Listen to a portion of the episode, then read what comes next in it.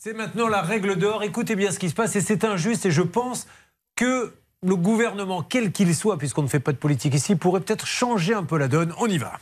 Et tout de suite, la règle rousse avec Anne-Claire Ah oui, c'est vrai, c'est plus la règle d'or, c'est la règle rousse avec elle. Alors, ils ne sont pas obligés de payer tout de suite. Euh, non, ils ne sont pas obligés. La loi, alors moi j'étais assez stupéfaite lorsque je suis allée chercher cet article, le 706-28 du Code de procédure pénale.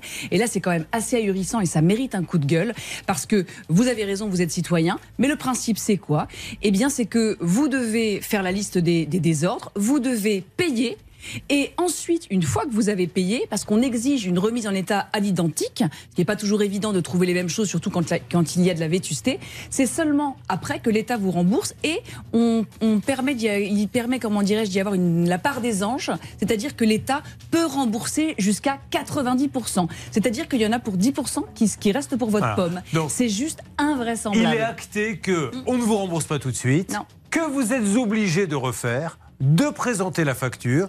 L'État prend le temps qu'il veut, grosso modo, pour vous rembourser, en se gardant une petite cote-part, s'il le faut, de 10%.